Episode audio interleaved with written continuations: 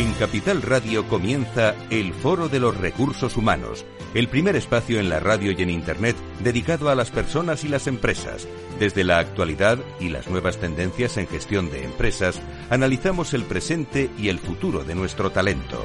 Formación, competencias, comunicación, laboral, empleo, todo sobre los recursos humanos, con las voces protagonistas de los recursos humanos en un entorno directo.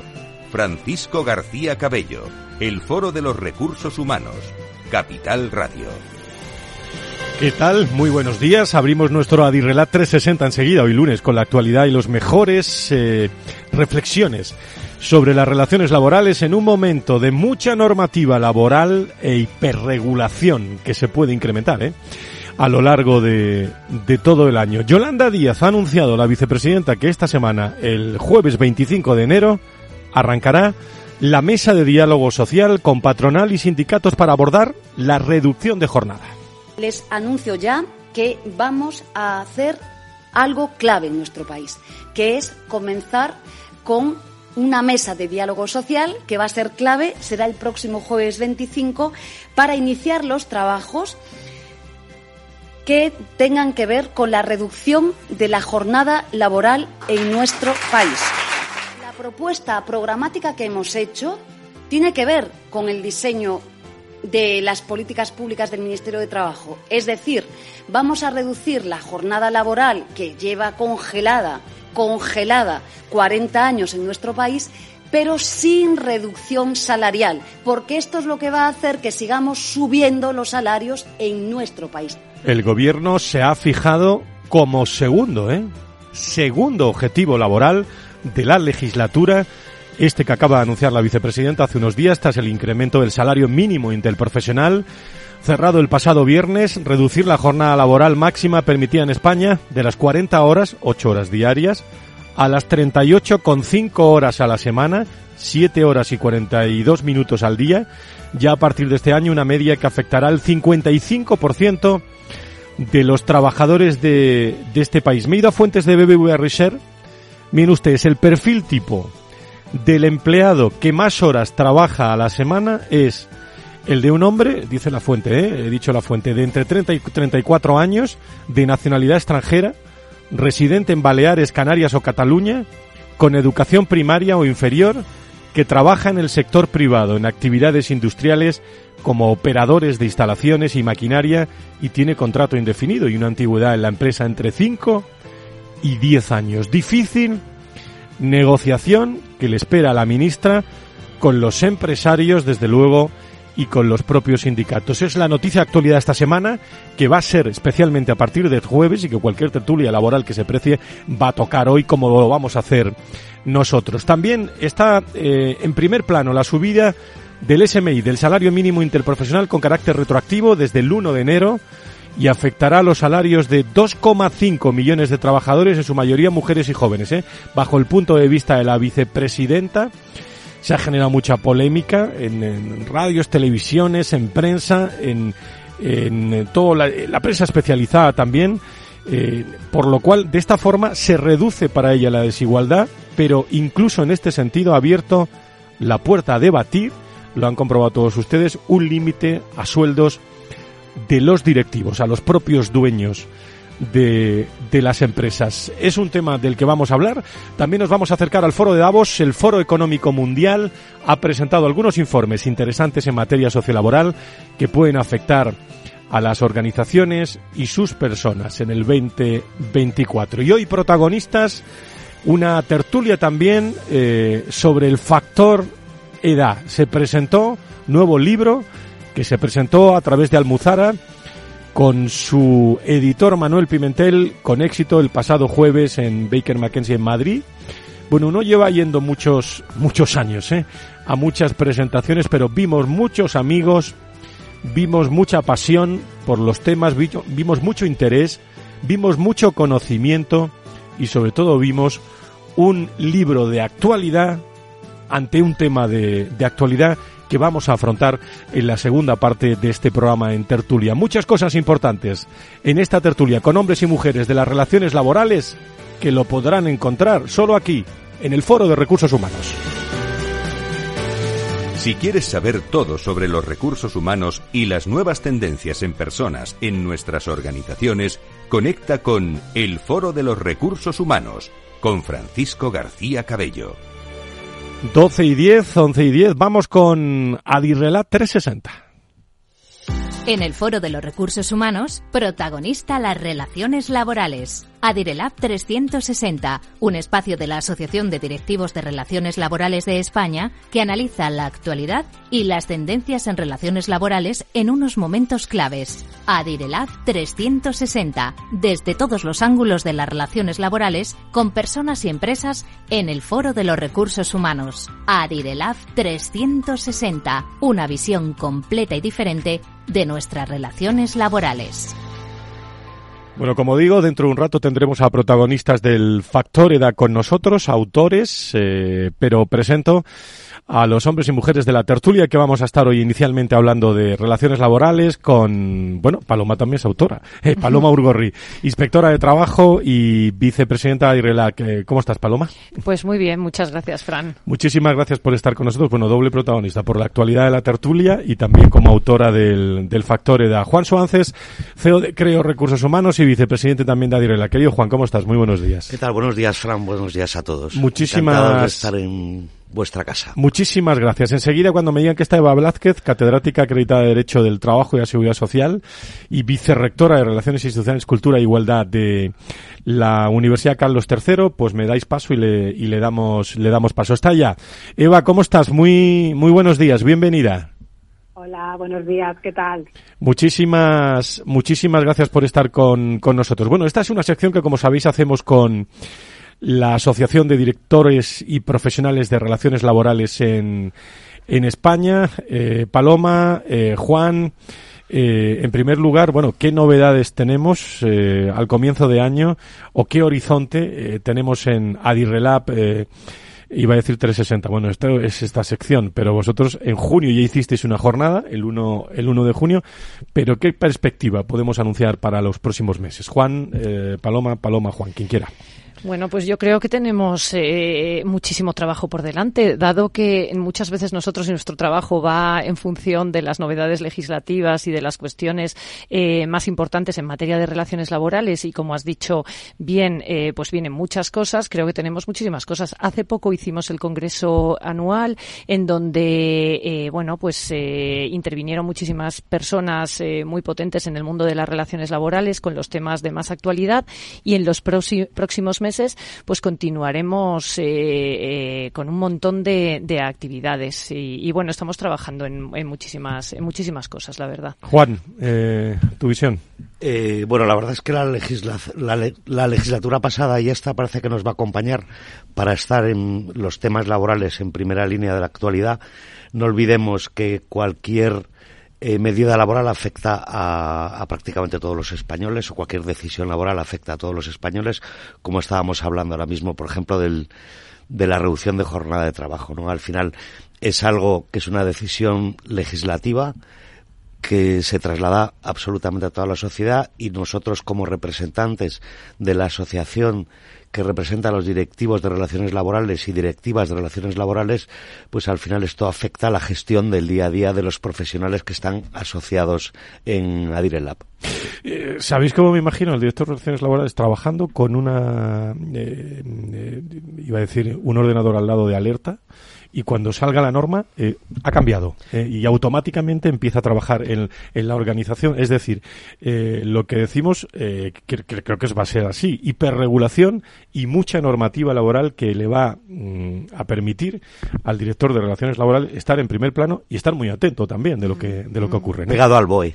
Sí, bueno, es que además tiene muchísima relación. Hay cambios que le afectan. Ayer veía yo en, bueno, en prensa, en una red social eh, jurídica, un abogado en relación con la, la, extinción de un contrato tras una incapacidad permanente total, el cómo de repente, a raíz de la sentencia del TJUE, bueno, pues una cosa que había ganado en primera instancia cambia el criterio y, y cambia. Y, por supuesto, hay que estar al, pegado al BOE, pegado a las sentencias del Tribunal de Justicia de la Unión Europea, pegado a las sentencias en España y, y, a todas las modificaciones legislativas que hay. Eva, me imagino que estarás de acuerdo, ¿no? Un año de, de muchas relaciones laborales. Pues sí, pero ya llevamos alguno, ¿eh? o sea que ese no es el primero, pero este vamos a continuar en la, en la brecha todo el día estudiando y, e interpretando, además, no solamente estudiando, sino interpretando, porque porque bueno, eso es también lo que tiene toda esta normativa, ¿no? Que en muchas cuestiones no está cerrada de forma conveniente o, a lo mejor está sí aposta, ¿no? Para que para que sigamos interpretando, ¿no? Para que sea flexible, pero en cualquier caso sí que vamos a tener un año un año pues como como venimos los anteriores. Seguiremos con esto. abriendo la tertulia, y ya podéis intervenir eh, para interpretar y reflexionar sobre todo esto, hay dos asuntos que me gustaría tratar, la subida del salario mínimo interprofesional y eh, también la, la parte de, de la reducción de la jornada laboral. Se lo hemos venido contando a través de, de diferentes canales, especialmente de www.fororecursoshumanos.com, donde abrimos sección también eh, laboral en el, en el foro. El Ministerio de Trabajo ha firmado junto a los sindicatos UGT y comisiones obreras una subida del salario mínimo y el profesional. La subida será aplicada con carácter retroactivo desde el 1 de enero eh, y afectará los salarios de 2,5 millones de trabajadores, en su mayoría mujeres y, y jóvenes. Bajo el punto de vista de la vicepresidenta, de esta forma eh, se reduce la, desigualdad e incluso, lo decía yo, genera polémica también. En este sentido, ha abierto la puerta a debatir un límite al sueldo de los directivos. Tenemos que hacer en nuestro país, porque no es justo. Si al principio de la, la democracia esa brecha entre el directivo y el trabajador era más pequeña, es que en los tiempos de aumento de la productividad y de mejora económica del país, pues tendremos que ir caminando hacia un futuro que es En la foto eh, quiero recordar que no ha estado finalmente la COE, que reclamaba una bonificación para el sector del campo y el salario mínimo interprofesional se indexara a los contratos públicos, medida que no han sido tenidas en cuenta en el desarrollo de una negociación a tres bandas. ¿Qué dicen los sindicatos? Eh, ¿Qué dice, en este caso, Unai Sordo, secretario general de Comisiones Obreras? La subida del salario mínimo interprofesional es necesaria para reducir las desigualdades salariales, para mejorar la vida de las personas que tienen menos sueldos en un contexto de inflación todavía por encima del 3% y también para activar la demanda, el consumo de los hogares y de esta manera generar más actividad y generar más empleo. Por cierto, que Yolanda Díaz aseguraba también la semana pasada en una entrevista en Antena 3 que la COE solicitó una última reunión para tratar de reconducir la negociación, al que el presidente de los empresarios, Antonio Garamendi, pues niega rotundamente. Eso, eh, tengo que decirlo claramente, eso es falso. Es decir, eh, eh, el Gobierno eh, se comprometió a traernos una oferta, nosotros lo habíamos planteado, cuáles eran los. Lo, creo que quedó claro cuál era nuestra eh, posición, nos trajeron su planteamiento y, y, lógicamente, tenía que haber una siguiente reunión simplemente para plantearle cuál era la conclusión nuestra. Pero nada más, o sea, lo, yo creo que hay dos, dos errores en esas declaraciones. Las primeras es un dato que no es, que no es real y la segunda la segunda, sinceramente, que yo creo que las cosas de la mesa tampoco se trasladan al público. Es decir, yo creo que se quedan en la mesa porque lo importante es que ese diálogo siga fluyendo. Opiniones, salario mínimo interprofesional. Juan Paloma, eh, Eva, eh, posturas de la patronal para no firmar el, el, impacto, sobre todo, que tendrá la subida del salario mínimo interprofesional en el tejido empresarial, cómo afectará la competitividad, la productividad. ¿Cuál es vuestra, vuestra opinión sobre todo esto? Yo, si me permitís, en relación con el impacto, ayer vi un tuit un post, como se diga ahora en X, de Pepe Álvarez en relación con, con el salario mínimo interprofesional que eh, decía o reflejaba que iba a tener impacto no solo en los salarios más bajos, en el SMI puro y duro, sino en, en muchos convenios colectivos y en los salarios eh, fijados también por convenio colectivo, dado que hay muchos convenios que referencian las subidas, porcentajes sobre eh, salario mínimo interprofesional. Es verdad que esto va a tener una traslación también a los convenios, entonces va a ser va a tener una afectación mayor que afecta principalmente a rentas más bajas y, y también con ello a las mujeres y que puede ser un factor eh, para luchar contra la desigualdad está claro, pero que tiene también otros componentes en, en otros convenios eh, también. Eva, tu opinión. Bueno, pues hombre, eh, un poco la línea de lo que decía lo que decía Paloma, ¿no? Que siempre es bueno que suba el salario mínimo internacional, sí, pero claro, eh, España es pyme, ¿no? Y a mí siempre, siempre que me surge la misma duda, ¿no? Hasta qué punto todas estas cuestiones, ¿no? Si luego ya hablamos también de la reducción de la jornada, cómo va a influir esto en la, en la pequeña empresa, ¿no? Que es, que es la que, bueno, pues la que es nuestro tejido empresarial. Y esto sí que es, es, preocupante, ¿no? Tanto las grandes, que yo imagino que tendrán mucho impacto, pero las pequeñas sí que puede tener un impacto importante. Y luego también, a mí lo que también me, me, me surge la duda, ¿qué va a pasar con los sueldos medios, ¿no? Porque claro, eh, la idea es que lleguemos al 60% ¿no? Del, del, salario medio, ¿no?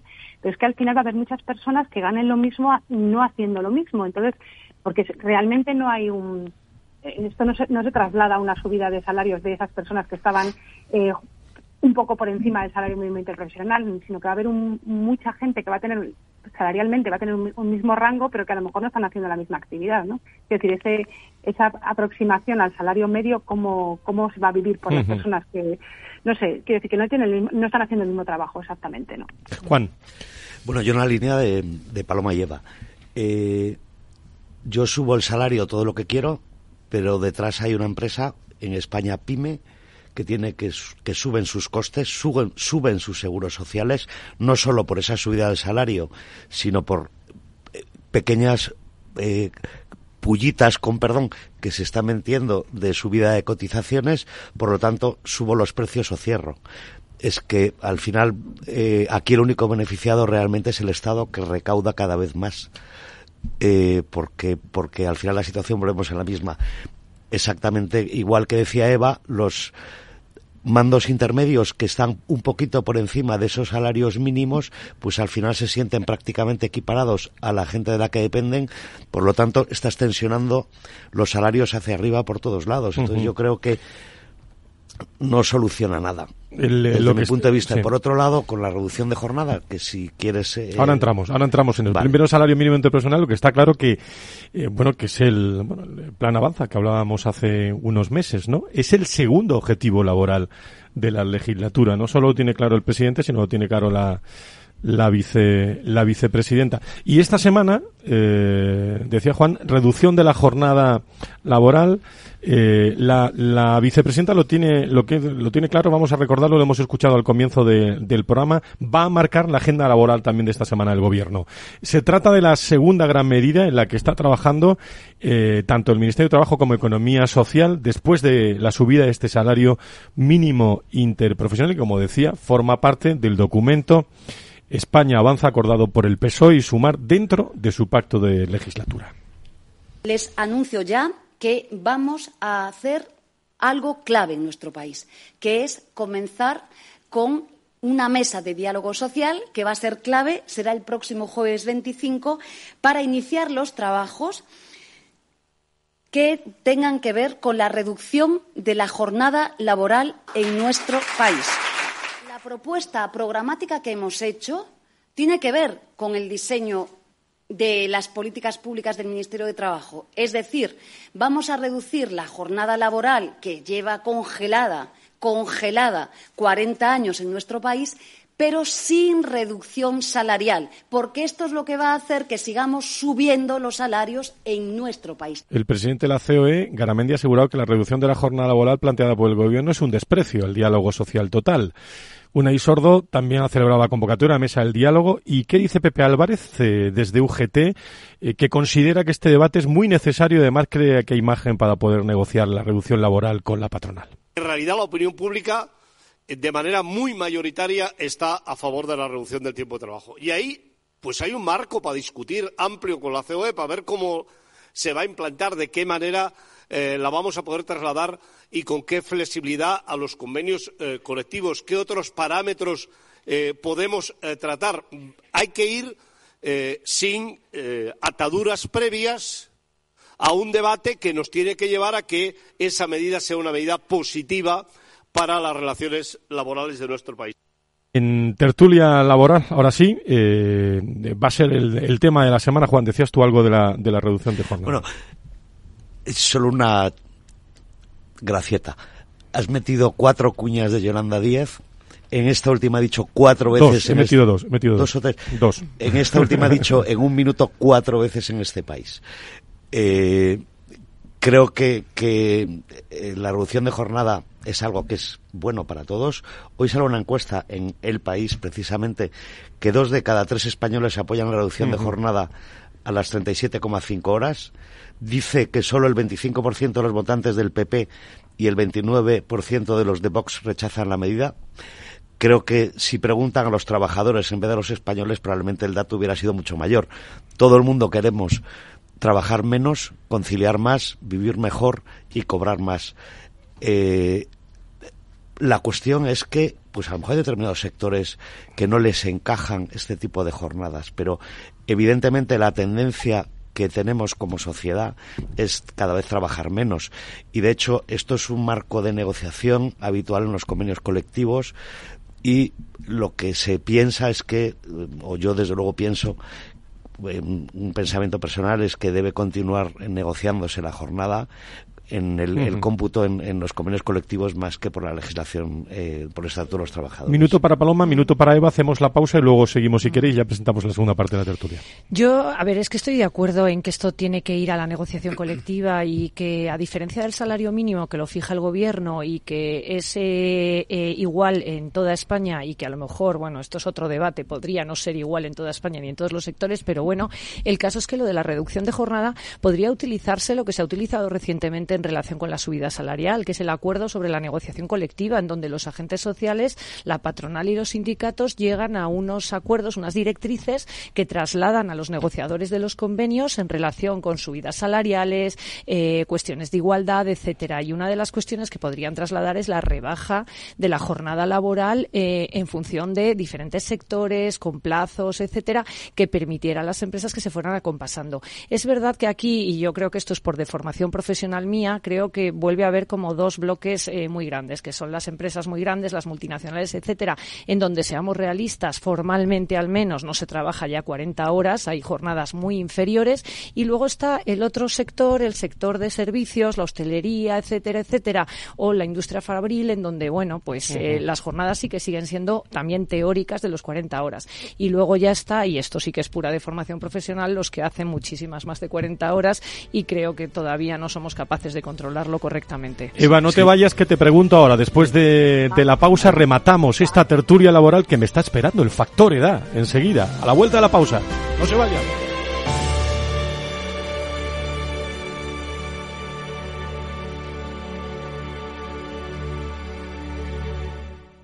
Veo, veo una cosita. ¿Qué cosita es? Empieza por la letrita L. Ya lo sé. Letras del Tesoro. Si mires donde mires ves letras del tesoro, en Renta 4 Banco te facilitamos comprarlas de forma rápida y cómoda. Entra en r4.com y descubre todas las ventajas de comprar letras con un especialista en inversión. Renta 4 Banco. ¿Quieres más?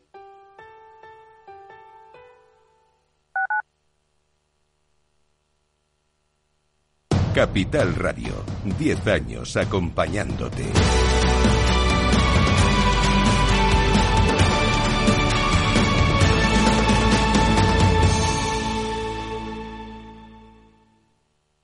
Gráficas Naciones. Más de 50 años de experiencia en el sector de las artes gráficas. Apostamos por la última tecnología tanto en impresión offset como en digital y gran formato. Realizamos todo tipo de impresión. Tarjetas de visita, folletos, libros, vinilos, decoración y montaje de stands. Más información en el 91 629 2145 o en gráficasnaciones.es. Disfruta de la mejor cocina gallega en Montes de Galicia. Todo un clásico moderno en el barrio de Salamanca. Disfruta de la variada dieta atlántica, de las mejores carnes y pescados tratados con respeto y transparencia y regados con una de las mejores bodegas de la zona. En grupo, en familia o en pareja, Montes de Galicia te ofrece el espacio perfecto en cada ocasión. Si quieres adelantarte a los cambios económicos, digitales y empresariales, escucha After Work. El programa de Capital Radio para profesionales, pymes y emprendedores que te ayudará a entender el momento presente y a tomar decisiones para el futuro inmediato. De lunes a jueves, de 7 a 8 de la tarde, con Eduardo Castillo.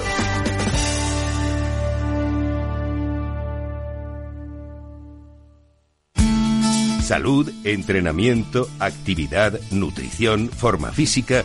Como siempre decimos en el chico del chándal, ejercicio es medicina. El chico del chándal, con Alejandro Mazón y el equipo de Cuídate Deluxe, los martes en El Balance, aquí, en Capital Radio.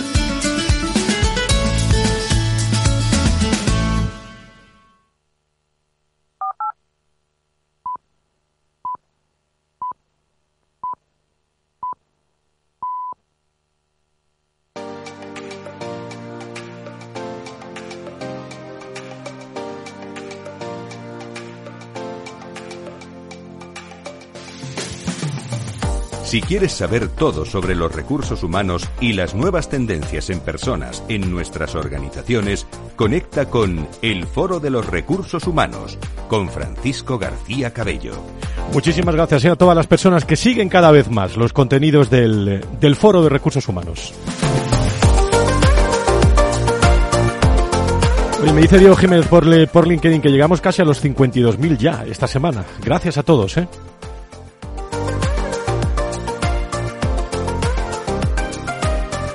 Enseguida estamos con los protagonistas del Factor Edad, eh, que hoy nos acompañan, pero por rematar, estamos hablando de reducción de la jornada con eh, Juan Suárez, Paloma Urgorri, eh, Eva Blázquez, eh, y yo quería que, que- que Eva me dijera algo sobre, sobre este asunto, Juan también, y no sé si tenéis alguna noticia más.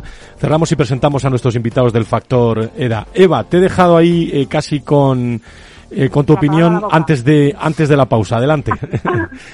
Bueno, pues yo siempre que pienso en la reducción de jornada, pienso en que de lo que debemos avanzar más es en la flexibilidad, la verdad. En la flexibilidad de jornada, que yo creo que, que un poco en la línea de lo que decía antes Juan, ¿no? de la necesidad de, que- de conciliar, de vivir cada vez mejor. Y hablo de conciliación no solo familiar, sino hablo también de conciliación personal, pues habría que avanzar. Obviamente, vía negociación, porque es que estamos dejando a los convenios colectivos eh, sin materias, entre que hemos, también tenemos los permisos que ya también eh, los permisos han, han superado, la ley ha superado a la mayoría de los convenios, el salario, la jornada, no, no le estamos dejando nada a la negociación eh, colectiva.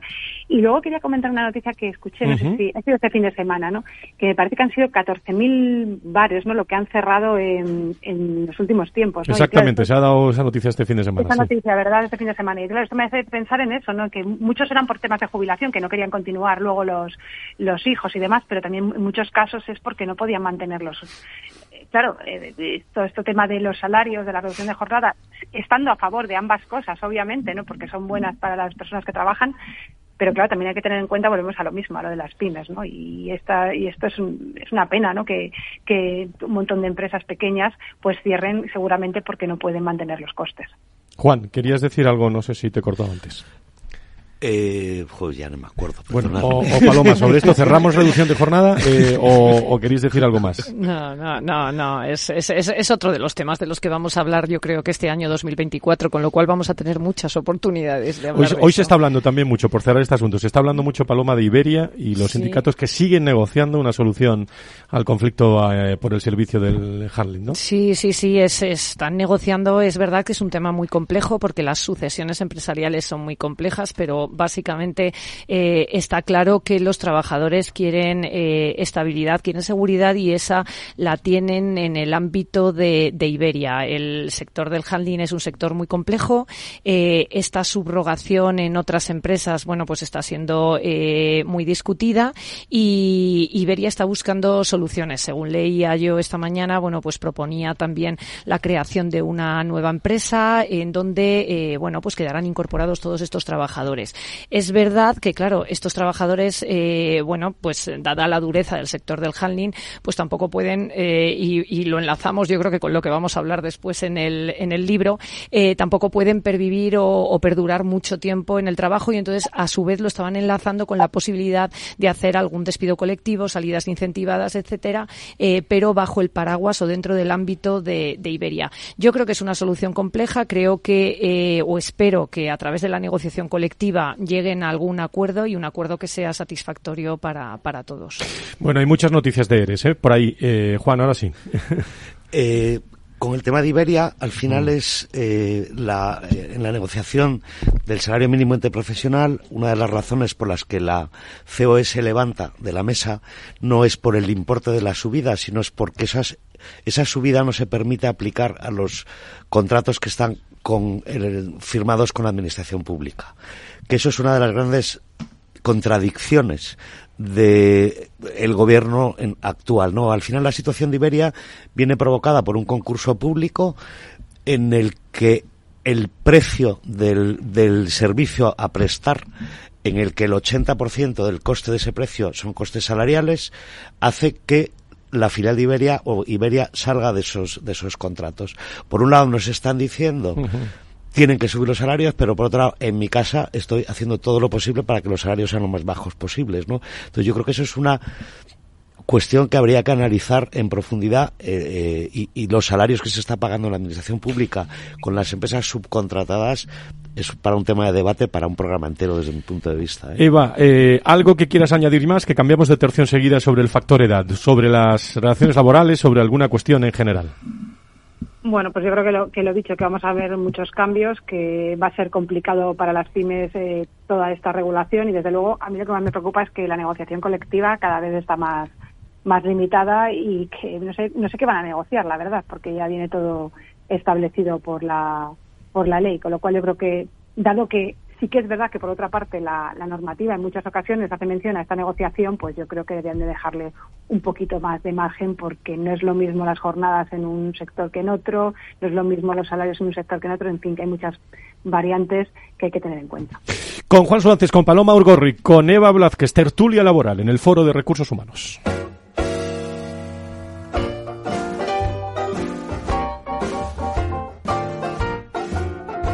La tertulia del Foro de los Recursos Humanos te aporta actualidad, innovación y conocimientos. Apúntate. Hoy está esto lleno, ¿eh? Se ha apuntado mucha gente.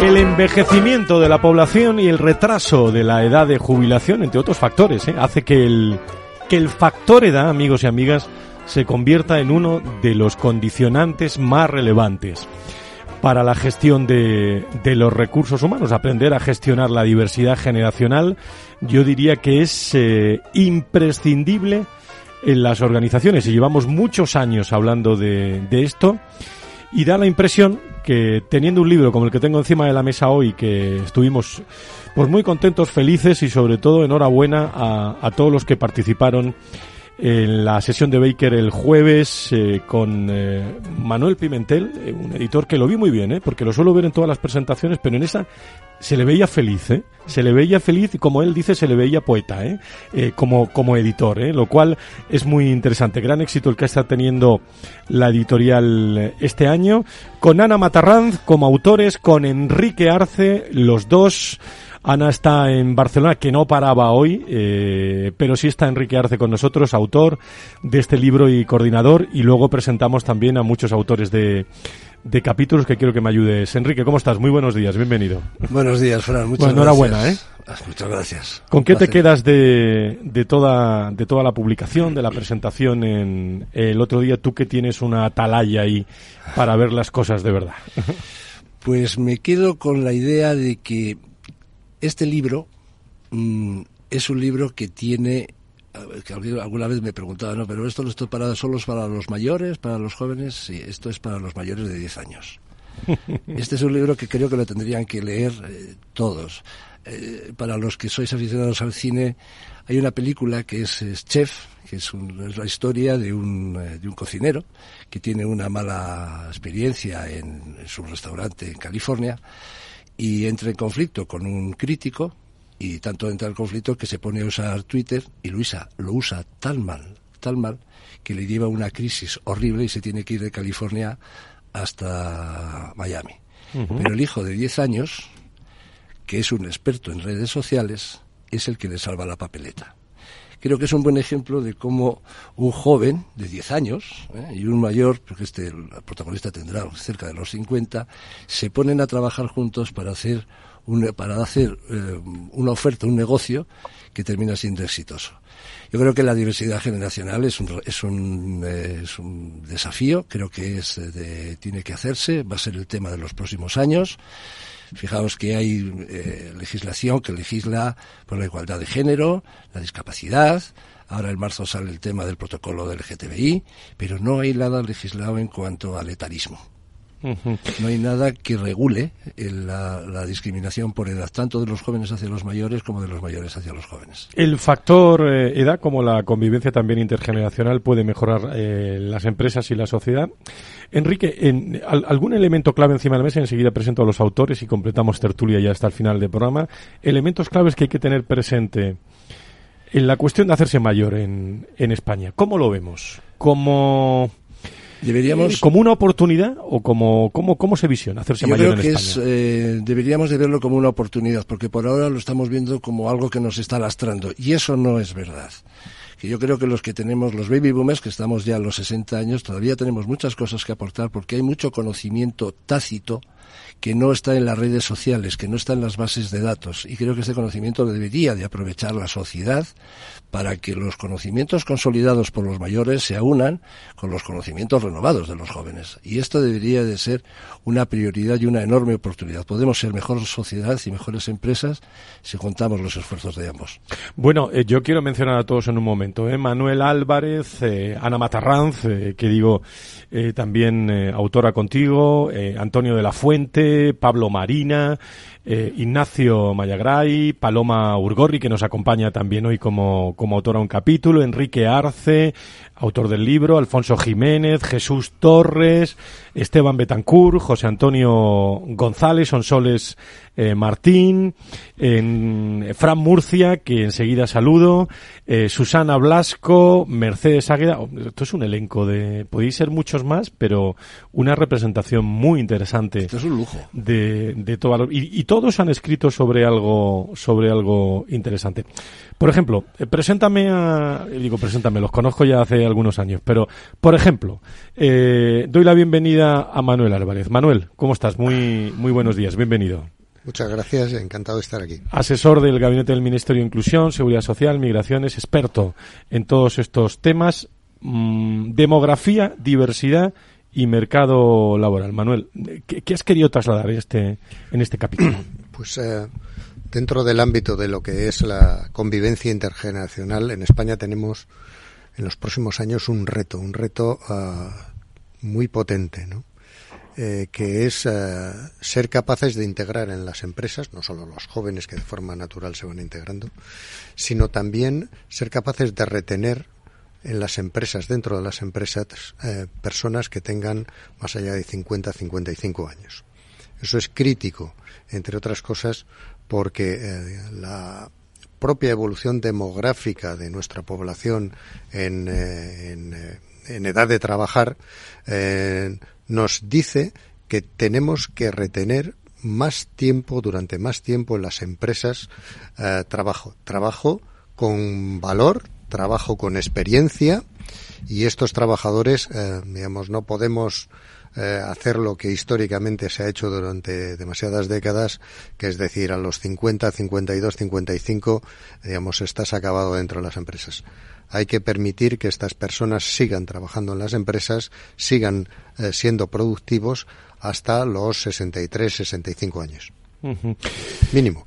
Fran Murcia, eh, responsable de Wellbeing Global de Howden eh, Iberia. Fran, tú has hablado de, como- sabes de eso, eh, como profesional de alto rendimiento, ¿no? Sí, sí, algo así. Sí, es la, la, la, la pregunta que surge aquí es qué hace un tipo como tú en un lugar como este, ¿no? Sería un poco la pregunta eh, que se me podría hacer porque estoy rodeado de, muchísima sabiduría y yo pues es- he hecho un capítulo, creo, un poco disruptivo, salir un poquito de, de lo que se hablaba y, y ser consciente de que a mí la, la vida me ha regalado algo, me ha regalado 20 años de deporte profesional. Esos 20 años, luego, lógicamente, empezaron cuando tenía 16 años. Y claro, he vivido todas las generaciones en el mundo del deporte y con ello la convivencia con las otras generaciones, desde joven con veterano hasta veterano con jóvenes, ¿no? Y sí, creo que hay algo hay que contar y ese regalo que me ha dado la vida, pues compartirlo con la gente.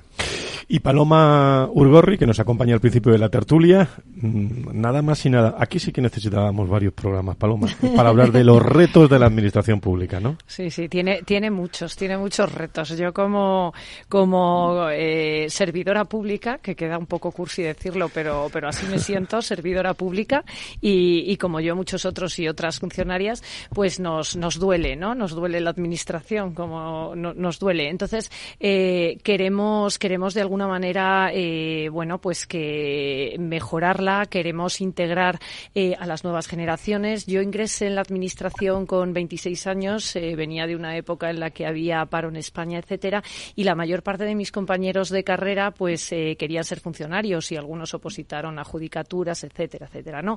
Bueno, pues ahora, aunque os parezca mentira, eso no es lo que sucede en las facultades de Derecho o en otras facultades de España.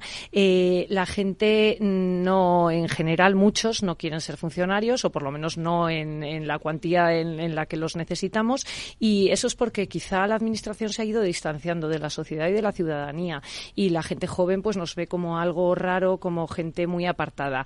Eh, cuando es una pena porque como decía Frank, que él ha convivido jóvenes y veteranos, yo cuando ingresé con 26 años mis compañeros eran mayores de 60 y la verdad es que siempre nos hemos desenvuelto bien y no hemos tenido ningún problema. Pero ahora a los jóvenes eh, les cuesta. Quizá no es solo culpa de los jóvenes, eh, también es culpa de nosotros, de los más talluditos y los más mayores, que no eh, vemos o que no nos acercamos o que no nos mostramos como, como deberíamos mostrarnos, quizá. Enrique, tú hablas de una cuestión que, que a mí me interesa muchísimo, como todas de este asunto, que es la convivencia. Luego, cuando ocurrió la pandemia, la convivencia entre los jóvenes, los baby boom, los Z, los Y, pero tú hablas del talento senior y el talento joven, casi nada, ¿no? Bueno, eh, eh, la verdad es que poner límites a las edades siempre es un problema, ¿no? Porque lo puedes hacer con carácter estadístico, pero luego no funciona a, nivel personal, porque luego siempre lo que levanta la mano y dice, ¿entonces yo qué soy? ¿X o soy Z? O no, tú eres joven y tú, en todo caso, puedes que tener un joven mm, todavía por desarrollar, o sea, puede ser mayor pero la convivencia de las dos cosas yo creo que es lo suyo. Es decir, la sabiduría del joven, la, la genialidad del joven tiene que convivir con la sabiduría del mayor. Yo siempre pongo los mismos ejemplos. El, iPhone solo se le pudo ocurrir a un joven. Microsoft y lo que ha sido solo se le pudo ocurrir a un joven. A Bill Gates y a Steve Jobs. Y recordemos que Miguel Ángel, cuando tenía la capilla Sistina, la pintó con veintitantos años. Pero cuando fue mayor solo fue capaz de aconsejar cómo restaurar la catedral de San Pedro. Einstein, cuando desarrolló la teoría de la relatividad, tenía 26 años y cuando fue mayor no terminó ninguno de sus escritos, pero sí pudo asesorar, a quien ha visto la película de Oppenheimer, pudo asesorar en la, famosa carta de, de Manhattan. Yo creo que aquí surge, hay ejemplos centenares de ejemplos donde si juntas la genialidad disruptiva del joven, que mira donde todo el mundo mira y solo él ve lo que se puede, lo que tiene de distinto, y lo juntas con aquel que tiene modelos de trabajo, modelos de pensamiento, modelos que ha reflexionado, que ha fracasado, que ha tenido éxitos, y los pones a convivir juntos con tolerancia, olvidemos expresiones del mayor está gaga y el joven es un inexperto que, qué diablos hace aquí, pero si los ponemos a trabajar juntos sí que pueden salir buenas ideas. Con Juan Suárez, con Paloma Algorri, con Eva Blázquez, con Enrique Arce, con Manuel Álvarez, con Fran Murcia, tertulia eh, sobre el eh, factor eh, el factor edad. Decirme una cosa, quien quiera. Bueno, empiezo por Eva, que está al otro lado del telefónico, ¿vale? Y así le damos la oportunidad. Esto de las pensiones. ¿Qué pregunta hace este hombre a estas horas, no? ¿Qué, qué, qué va a pasar? Eh, ¿Hay para todos, Eva? ¿Cuál es tu opinión?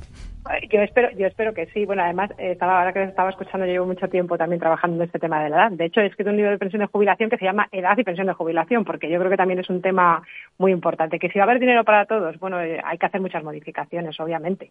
Porque por ahí decían que con, alguien dijo que con 60 años era el baby boom. Yo soy algo más joven, pero también soy del baby boom. Entonces, somos tantos que cuando lleguemos va a ser un poco complicado. Eh, hay que restringir, está claro que habrá que restringir, pedir más requisitos y por el momento lo que se está haciendo es elevar elevar eh, bueno los ingresos no que están las cotizaciones subiendo. Pero otra cosa importante es que no podemos pensar que nos vamos a jubilar todos pues eso hay, hay, que seguir elevando la edad de jubilación y esto duele mucho. Obviamente a los sectores a ciertos sectores pues no pero a la mayoría de las personas pues tendremos que trabajar hasta más mayores que no queda más remedio. Tenemos más esperanza de vida y hay que que, bueno, esto es un sistema contributivo, ¿no? Y para, para que escalga las cuentas de lo que yo he contribuido y lo que yo recibo, pues es necesario continuar trabajando. Manuel, ha dicho Eva elevar la edad de, jubilación. Bueno, está, ahí, está, es verdad que está. cuestiones. no digo elevar, yo me, quiero ir de aquí, digo, a ver si me, mm, para cuadrar un poco la fecha, porque como hay tantas fechas y tantas edades. Bueno, eh, hay que pensar que la edad ordinaria de jubilación, que es así como se llama, se viene elevando ya desde la reforma del 2011, que, eh, digamos, y, todavía le queda un cierto recorrido. Eh, después veremos, mm, digamos, está claro que si aumenta la esperanza media de vida tras la jubilación, razonablemente tendremos que trabajar un poquito más. Eh, si aumenta Si aumentase pues tres meses, pues lo normal sería que aumentara aproximadamente dos meses eh, la edad de jubilación. Pero bueno, esto es un planteamiento más bien eh, eh, abstracto. Hay que sostenerlo con datos, porque no está tan claro que la, edad de jubilación, la edad de vida, la esperanza de vida tras la jubilación se incremente, se incremente demasiado. ha habido un acelerón histórico en la segunda, em, en la segunda mitad del siglo XX. No está tan claro, em, no está tan claro cuánto más, más vaya a crecer. En cualquier caso, los sistemas pensados para décadas siempre tienen que ser razonablemente flexibles. Y dentro de la flexibilidad sí que creo que hay que hacer algo mucho más importante que en su caso elevar la edad de jubilación. Y es mejorar la flexibilidad a la hora de jubilarse. Esto de me jubilo y es blanco o negro, si me jubilo no puedo trabajar, antes eh, de jubilarme solo puedo trabajar, este esto es un concepto mm, que hay que revisar. Es un paradigma que tenemos que revisar. Buen tema, buen tema ese. Eh, y, yo creo que esto y la posible compatibilidad de trabajo y jubilación, eso en sí mismo es una de las claves para ir haciendo esta transición. Así es el factor edad, ¿no, Enrique? En, el fondo del libro, ¿no? Eh, está, está en el corazón de lo que, del mensaje que lleva, de que, lleva el libro, el, hacer convivir y ser flexibles para ello. Pero aquí cabe sobre todo una cosa. Cuando hablamos del factor edad, no nos podemos olvidar de que esto va por barrios y que no es lo mismo eh, la situación que vive alguien del tercer sector, una compañía de seguros, un banco, eh, que vive en una gran ciudad con dos millones de habitantes, de alguien de la construcción. Igual las edades de jubilación y la flexibilidad para, para, para permanecer en el mercado laboral trabajando menos, igual la tenemos que revisar, pero digo por barrios. Esto no es una regla general para todos. Cuando escribimos sobre esto y la literatura que hay sobre esto, parece que solo estamos pensando en la gente del tercer sector. Y yo quiero aquí recordar que tiene una problemática especial el de la construcción, el minero, el marino y los que tienen unas, unas, unas profesiones que son bastante más penosas que el estar caliente en una oficina. ¿eh? ¿Y no creéis que sería bueno eh, también eh, aplicar la innovación tecnológica y la robótica, etcétera? Precisamente a esos trabajos que son más penosos y que permitirían, pues de alguna manera, que la gente se mantuviera. Eh, yo a veces lo pienso, pues antes hablábamos de Iberia y del sector del, sector del handling, eh, que es eh, muy duro en relación con la manipulación manual de cargas y los, los riesgos ergonómicos. pienso en las residencias de ancianos que cada vez van a ser más numerosas y que tienen que manipular a los ancianos y muchas veces sin muchos medios técnicos.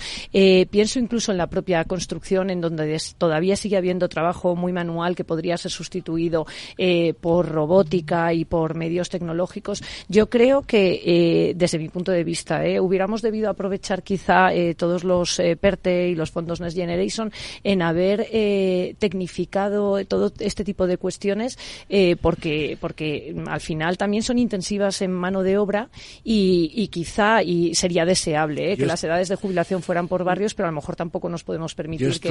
Minuto segundos nos queda. Un minuto, diez segundos para todos. Quien quiera. Eva, te pido brevedad. No, que iba, a decir que estoy totalmente de acuerdo, porque una persona que está en la construcción a lo mejor no puede poner ladrillos, pero sí puede dirigir cómo poner ladrillos, que lo sabe hacer muy bien, mientras la robótica otra persona lo está haciendo. Simplemente eso. Enrique, eh, se está empezando la preventa, me hablan muy bien de, del factor edad, ¿no? Pues eh, espero que vaya todavía mejor en los próximos días. ¿Esto se puede encontrar dónde? En... todas las librerías, ya está desde el día 16, está de todas las librerías de España y como una novedad editorial de un tema que, aunque no es nuevo, es joven.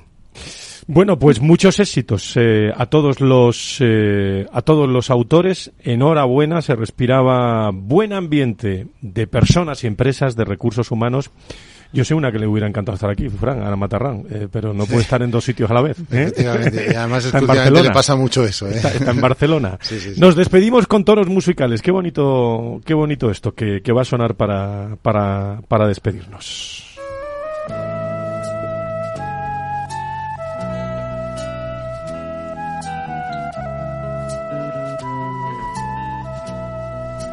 Esto es nuevo, ¿eh? No hago otra cosa que pensar en ti. Por halagarte y para que se sepa. Es que me ha dado la idea alguien de la producción, digo, a ver si Podemos está acordando de alguien esta semana, no lo sé, ¿eh? Las prendas de tu amor. Quizás de la vicepresidenta, que va a ser protagonista esta semana. Buscaba una canción y me perdí en un montón de palabras gastadas. No hago otra cosa que pensar. Esta semana va a ser protagonista también las relaciones laborales, eh, con testimonios que empiezan esa mesa de diálogo el jueves. Eh, muchos se van a acordar de muchos, ¿eh? En esa, en esa mesa de diálogo hablando de, de muchos aspectos laborales. Gracias a todos. El lunes más recursos humanos, más personas y en TW Foro Recursos Humanos al segundo, al minuto, todos los detalles. No se pierdan esta foto que vamos, eh, que vamos a hacer con los protagonistas y la podrán ver en todas las redes sociales dentro de unos segundos. Que sean felices, gracias por estar ahí. Adiós.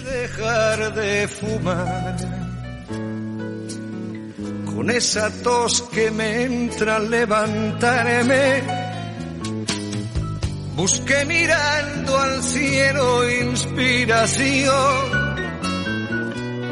y me quedé colgado en las alturas. Por cierto, al techo no le iría nada mal. Una mano de pintura.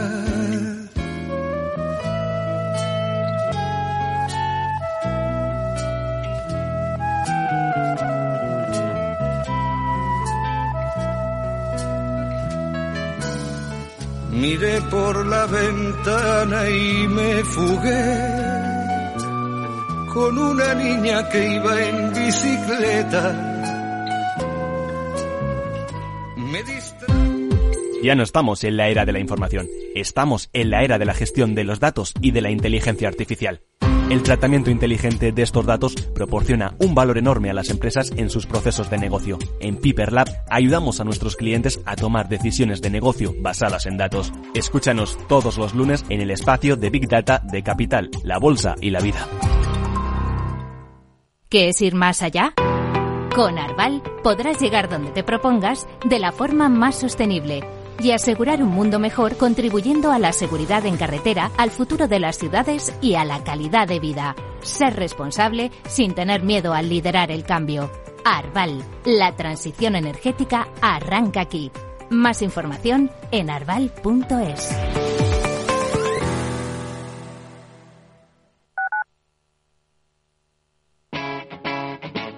Capital Radio. Gráficas Naciones. Más de 50 años de experiencia en el sector de las artes gráficas. Apostamos por la última tecnología tanto en impresión offset como en digital y gran formato. Realizamos todo tipo de impresión. Tarjetas de visita, folletos, libros, vinilos, decoración y montaje de stands. Más información en el 91 629 2145 o en gráficasnaciones.es. Disfruta de la mejor cocina gallega en Montes de Galicia. Todo un clásico moderno en el barrio de Salamanca. Disfruta de la variada dieta láctica, de las mejores carnes y pescados tratados con respeto y transparencia y regados con una de las mejores bodegas de la zona. En grupo, en familia o en pareja, Montes de Galicia te ofrece el espacio perfecto en cada ocasión. ¿Sabes cuál es el mejor dial para escuchar Capital Radio? Tu móvil. Ya tienes disponibles las versiones de iOS y Android de Capital Radio. Y si quieres escucharlas en tu coche, lo tienes muy fácil. Empareja el Bluetooth de tu coche con tu móvil o tableta, entra en la app de Capital Radio y ya lo tienes. Escucha Capital Radio en digital. Y si te preguntan qué escuchas, no lo dudes. Capital Radio.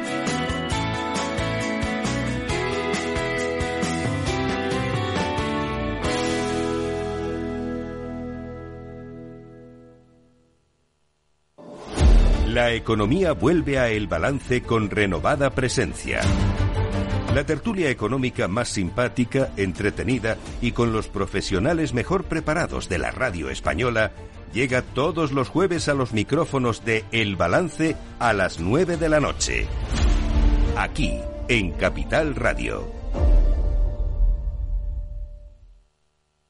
Para personas inquietas, Capital Radio.